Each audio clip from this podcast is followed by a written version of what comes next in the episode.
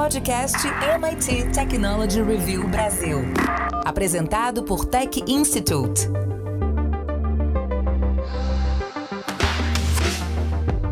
Olá, eu sou André Miceli e esse é mais um podcast da MIT Technology Review Brasil.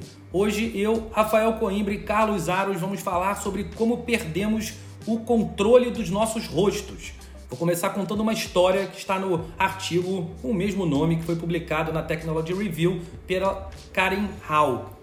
Em 1964, o matemático e cientista da computação Woodrow Bledsoe testou pela primeira vez combinar os rostos de suspeitos por cometer crimes com as suas fotos. Ele mediu as distâncias entre diferentes características faciais em fotografias desses criminosos e suspeitos e inseriu essas medidas num programa de computador. Esses estudos, ainda muito rudimentares, deram início a décadas de pesquisas em machine learning sobre reconhecimento facial. Agora, um novo estudo mostra o quanto essa prática foi nociva para nós. Ela não apenas alimentou uma ferramenta de vigilância, mas a última geração de algoritmos de reconhecimento facial baseado em deep learning rompeu completamente com as nossas regras de privacidade. Esse é o nosso debate de hoje, mas antes de chamar os meus amigos, eu quero lembrar que esse podcast é um oferecimento do SAIS e da Salesforce. Eu quero lembrar também que você pode fazer parte da comunidade MIT Technology Review e entre os benefícios que as múltiplas assinaturas têm, estão descontos tanto na edição quanto nos eventos que acontecem nos Estados Unidos. Para você saber mais, acesse www.mittechreview.com.br assine. Meu amigo Carlos Aros, me explica como aconteceu isso, como perdemos o controle das nossas faces. A gente nunca teve, né? Essa é a grande verdade. A, linha do tempo que está colocada no artigo, ela é bem, ela é bem precisa, né? Para mostrar é, para todos nós como silenciosamente esse processo de desconstrução, não é, da nossa privacidade veio acontecendo, acompanhado, claro, da evolução tecnológica, da curiosidade, vamos chamar assim, uh, dos pesquisadores em diferentes áreas que foram criando essas propostas, testando essas ideias, uh, e claro, à medida que os resultados foram aparecendo, algumas pessoas, algumas uh, empresas, alguns governos interessados nesses resultados foram colocando estímulos bem interessantes, financeiramente falando, para que essa história toda avançasse. E aí a gente corre muito tempo nessa linha e vai chegar uh, no que a gente vive hoje, em que não é só a nossa face, não é? Mas o, o todo, um contexto muito maior, não é? Do que diz respeito aos dados pessoais e as informações sobre nós, para a gente entender que a gente perdeu o controle sobre a nossa privacidade, sobre a nossa, uh, vamos dizer assim, intimidade, uh, já faz algum tempo. O reforço uh, veio com os episódios mais recentes e manifestações mais incisivas de alguns grupos, mas esse processo, de maneira muito silenciosa, aconteceu é, já há algum tempo e nós, todos nós, cada um de nós, somos corresponsáveis por tudo isso, porque fomos abrindo mão, fomos entregando de mão beijada essas liberdades aí sem questionar. E aí, cara, uma vez que você deu a ponta do dedinho, é fácil pegar o braço inteiro, né? É. Seguindo essa, essa ideia da, da linha do tempo que o Aros trouxe, o artigo da Karen Hall fala sobre quatro eras do reconhecimento facial. Rafa Coimbra, queria te pedir para explicar essas, essas eras e contextualizar sobre como cada uma dessas eras foi tirando essa privacidade de nós. André, o, os pesquisadores eles trabalharam com uma base de dados que começou em 1976 e foi até 2019. E o que eles perceberam foi que até 95, né, 1995, entre 76 e 95, as fotografias eram basicamente em papel, a que a gente conhecia, aquela foto tradicional, e a computação estava ainda no início, engatinhando. Então não tinha muita agilidade para você trabalhar com bancos de dados de fotos. Era tudo muito lento. De 96 até 2006, aí a gente teve um salto, né? Chega computador, chega internet, os programas de análise de, de, de fotografias começam a ficar mais sofisticados, cria-se uma base maior de fotografias de identificação na polícia ou em estabelecimentos comerciais, então já dá um salto muito grande. De 2007 a 13, aí a coisa explode de vez porque começam a ficar mais fortes as redes sociais, o Google. Então, o nosso material, as nossas fotos, toda aquela, aquela foto que você coloca no seu perfil, aquilo ali virou uma bagunça, porque todo mundo começou a analisar, começou a compilar e começou a usar. As nossas imagens começaram a circular numa velocidade e numa quantidade absurdamente maior nesse período, impulsionado pelas redes sociais. E aí, em 2014, chega esse momento que a gente está vivendo agora, que, que o Ario citou, que é o, o, o do deep learning. Os computadores ficaram ainda mais sofisticados, e aí tem um, um componente empresarial forte do Facebook. O Facebook investiu muito para aprimorar seu, os seus algoritmos. Hoje, é, o Facebook consegue reconhecer a sua foto no escuro, de cabeça para baixo. Outro dia, eu fui marcado numa foto que eu aparecia na imagem da TV de uma outra pessoa. E, estava lá, o meu rosto foi reconhecido pequenininho. É, é impressionante o poder computacional que essas grandes empresas têm agora com essa base de dados. E esse é o momento que, a gente está vivendo agora e ele só vai avançar. Por quê? Porque a gente vai ter mais poder computacional, mais elementos de inteligência artificial que analisam não só quem somos nós, essa identificação que hoje é até simples, mas vai tentar analisar nossos comportamentos, os nossos hábitos, o que a gente está fazendo a partir das representações que a gente posta ou muitas vezes são capturadas sem que a gente nem saiba pelas câmeras e redes sociais. E a gente tem que observar o, um contexto também aí, desculpe André, mas observar um contexto é, em que a gente deixou de falar também de, um, de uma vigilância, vamos colocar aqui, uh, que estava só no ambiente digital. Então, de início a gente estava falando sobre coletas de fotos que estavam sendo publicadas pelas pessoas fotos que estavam armazenadas aí nos buscadores e etc. Essas imagens todas que, sob certa perspectiva, estavam públicas por aí. Para a gente entrar num outro universo em que é, a gente começa a ser registrado, ter a nossa imagem, para ficar só no contexto da imagem, hein? É, a gente começa a ter a nossa imagem registrada na hora em que a gente abre a porta da nossa casa e no hall do nosso andar no prédio tem uma câmera. E a jornada segue. E a gente tem essas imagens e sabe lá é, Deus onde essas imagens estão armazenadas, quem responde pela segurança delas e o que estão fazendo com essas imagens. Então, é, a gente tem que entender que quando essa, essa linha que dividia muito claramente o digital do, do, do físico, é, quando ela existia, ainda havia, sob certa perspectiva, um, um, uma facilidade maior para entender a origem daquelas informações. Essa linha desapareceu, ela, ela, esses dois universos se fundiram.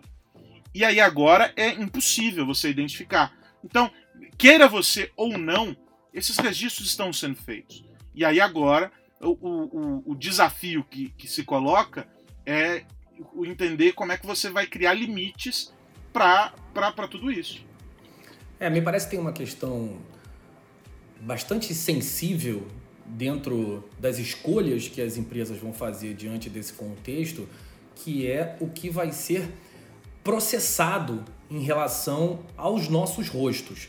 As, big techs anunciaram em 2019, 2020, depois de alguma polêmica sobre, sobre racismo estrutural e sobre perpetuação de preconceito por algoritmos, que eles parariam, pelo menos temporariamente, com os estudos que estavam analisando essas, esses rostos é, porque esses estudos estavam carregados de um viés, que era o viés dos dados das, das bases que representam criminosos e que trazem em, em si o racismo que, que está espalhado na nossa sociedade.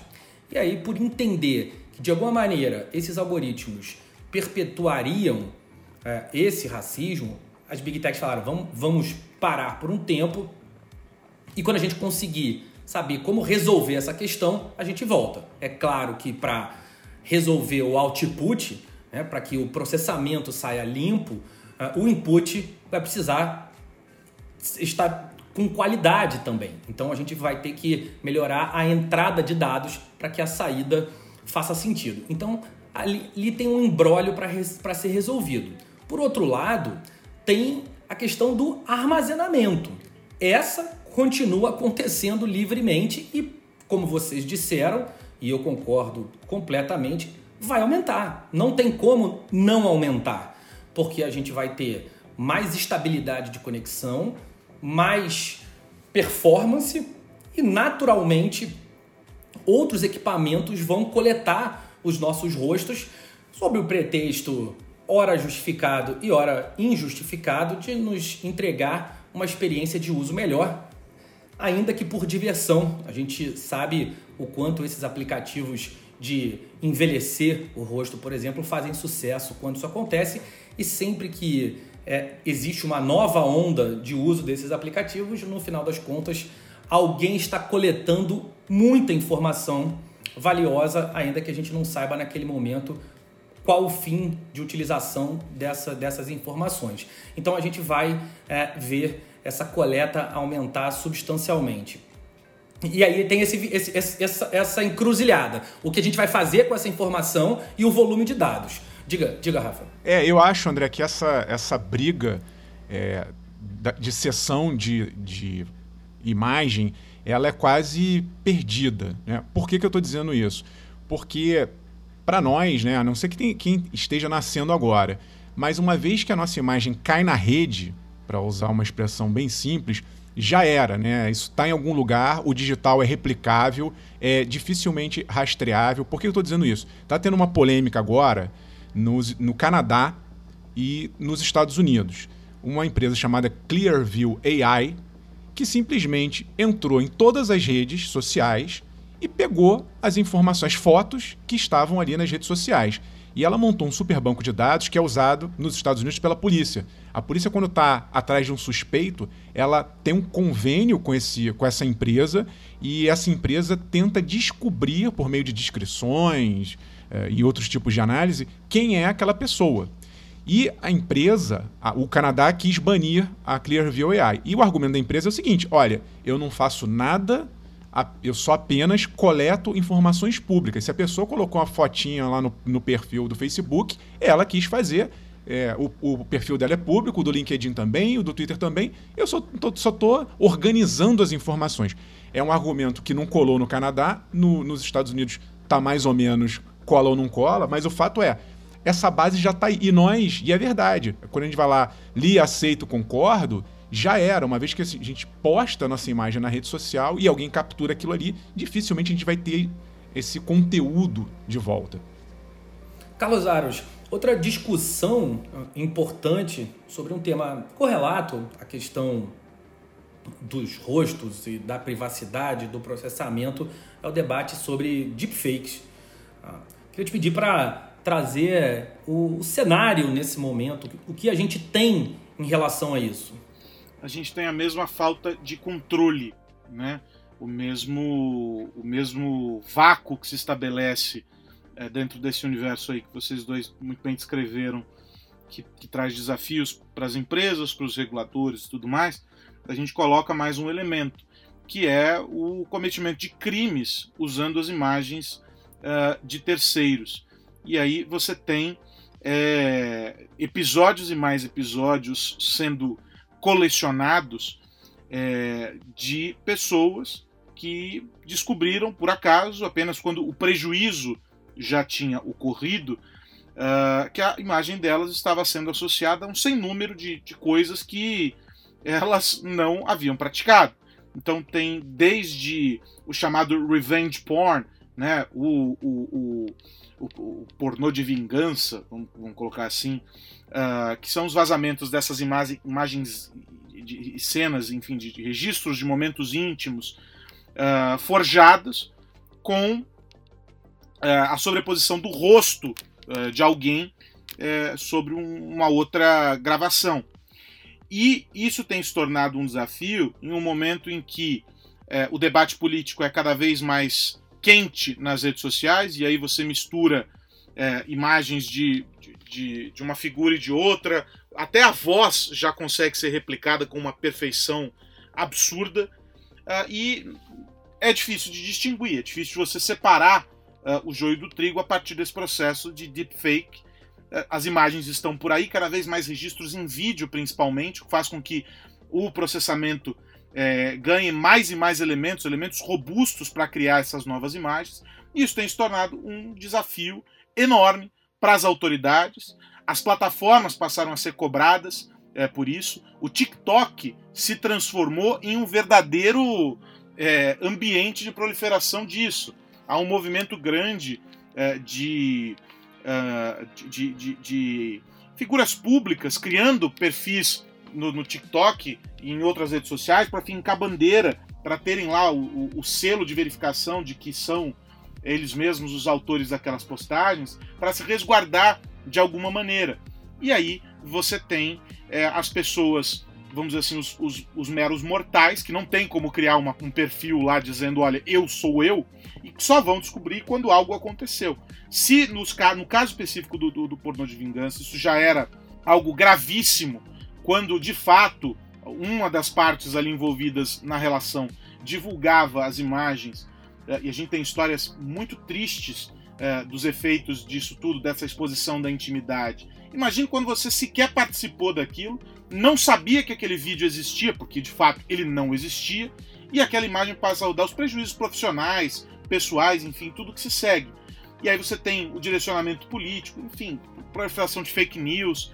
Esse é um, um problema enorme que se coloca aí uh, para ser resolvido. Não vejo de maneira nenhuma ainda uh, uma resposta eficiente uh, que possa ajudar a coibir esse tipo é, de, de, de, de, divulgação de desse tipo de conteúdo, é, mas que se soma também a essa história de que cada vez mais a gente tem informações é, de, de, registros de imagem, de áudio, é, de tudo que se queira a respeito das pessoas, porque elas mesmas publicam isso nas redes sociais, não há controle sobre quem está usando isso, e aí alguém mal intencionado faz esse, esse processo aí de deepfake, uh, que tem se tornado cada vez mais comum. A gente viu muito isso na, na eleição agora na última eleição. A gente viu isso muito é, na, aqui no Brasil, né? na eleição americana, a gente viu muito isso aqui no Brasil, na eleição aqui, na última eleição presidencial. Enfim, é um cenário complexo e eu não sei vocês, mas eu não vi nenhuma resposta contundente para isso. Eu concordo, Aros. É, a gente debateu, falando sobre deepfake, é, so, num outro podcast, e, e, e, nesse, nesse podcast a gente trouxe algumas oportunidades que o deepfake poderia apresentar para a indústria. Queria te pedir, Rafa, para fazer uma, um retorno dessas, dessas oportunidades e, de que maneira a gente consegue usar isso para o bem. É uma tecnologia muito poderosa, o Aros acabou de, de demonstrar muito bem uh, diversas aplicações muito perigosas. Queria te pedir para fazer um, um contraponto e mostrar que tem um lado bom nessa história também. A primeira coisa que eu acho importante é que seja feito de maneira transparente. Nós chegamos agora num nível de deepfake que se antes dava para você reparar ali, opa, tem alguma coisa estranha aqui.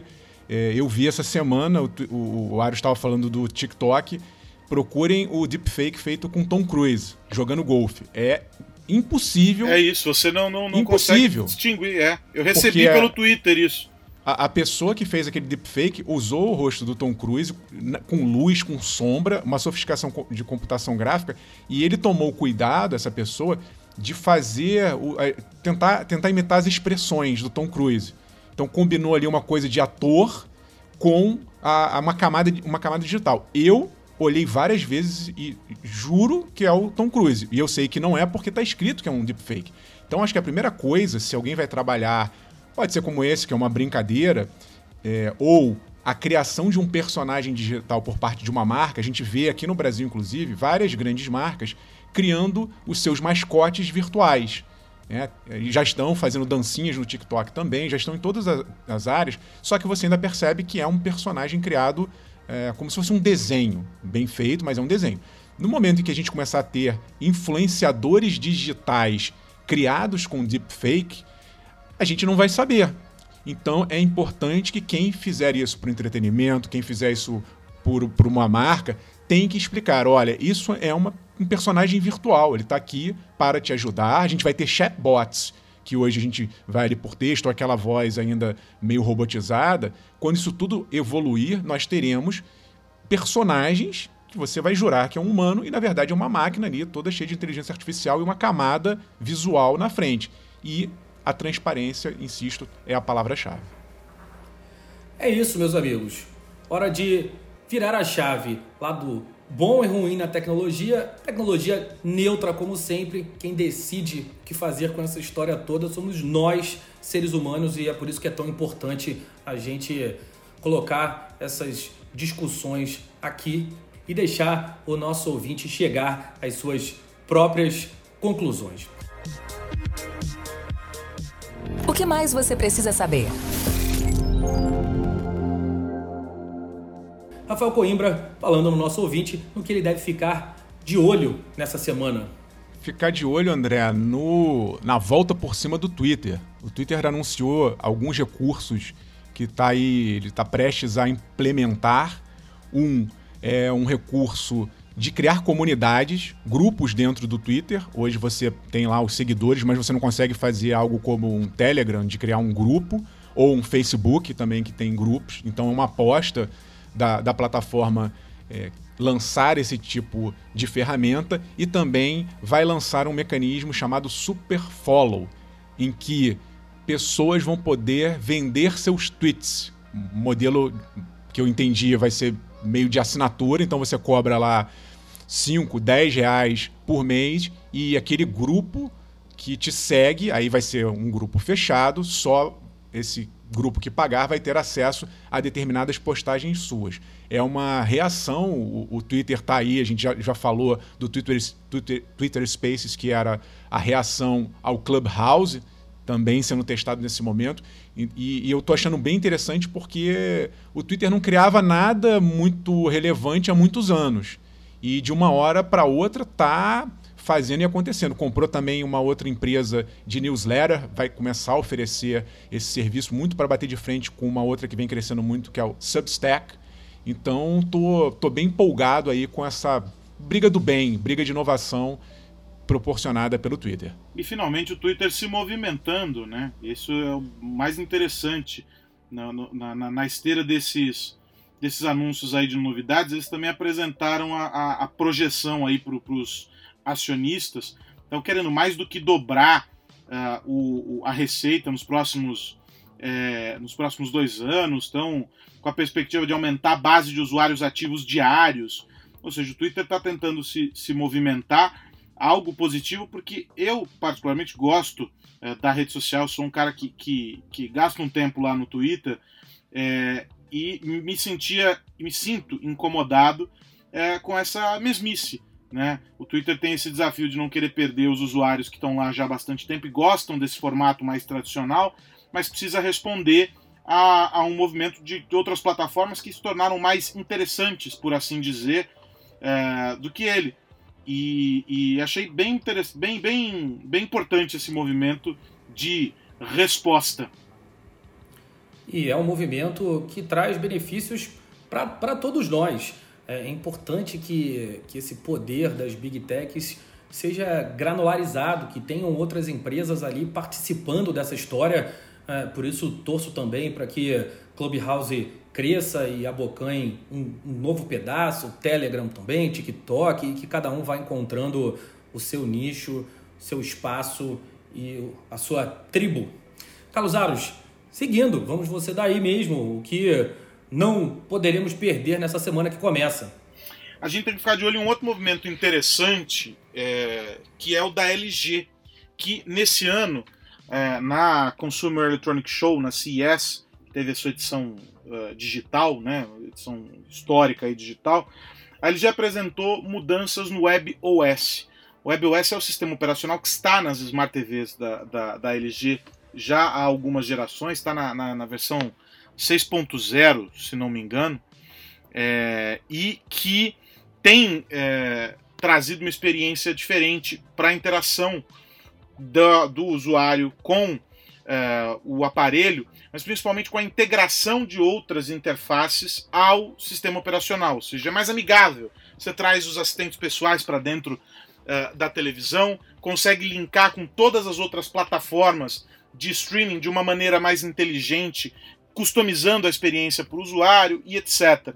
O que já era uma tendência se a gente for entender que a televisão, como a gente conhece, foi ressignificada por meio de todas essas é, dessas novidades aí que a tecnologia proporcionou. LG, assim como Samsung, as duas brigam ali uh, ombro a ombro, é, entendeu esse, esse, esse movimento e agora dá um passo uh, com o licenciamento desse software para a concorrência. Olha, fiquem tranquilos, eu quero que vocês, fabricantes, tenham o meu software é, rodando na Smart TV é, ou nas Smart TVs de vocês. E aí ela anunciou agora esse licenciamento. É um modelo de negócio interessante que mostra que a LG está de olho nessa, nessa história de que é bom, o consumidor gostou e agora eu quero abocanhar esse mercado aí, a concorrência, entrando uh, nessas outras fabricantes. Evidentemente que nenhuma das licenciadas é a Samsung, né, mas já tem algumas marcas interessadas nisso, e esse é um passo que mostra como esse mercado aí de TV, embora a gente não olhe tanto para ele, é, é, a gente fica, quando a gente pensa né, nos outros mercados, a gente dá mais atenção para os smartphones e até por uma questão de, de comportamento mesmo, para onde o consumidor está, mas toda casa é, tem uma televisão. E as televisões antigas estão indo uh, para a reciclagem e as Smart TVs estão chegando. Porque hoje as assinaturas de TV a cabo têm caído, as pessoas têm buscado mais essas plataformas.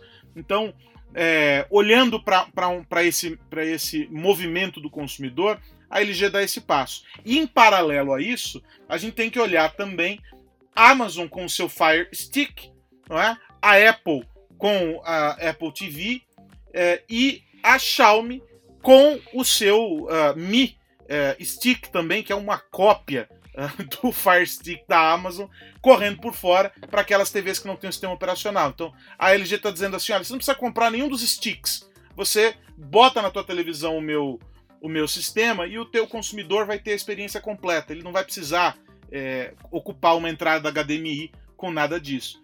Então é um jogo interessante, um jogo de xadrez interessante que eu acho que beneficia muito o consumidor. Mais uma, mais uma bela briga pela frente. Bom, para você que ainda não leu nossa segunda edição, você pode conferir em www.mittechreview.com.br. Meus amigos, quero dizer que esse podcast é um oferecimento do SAIS e da Salesforce. Carlos Aros, até semana que vem.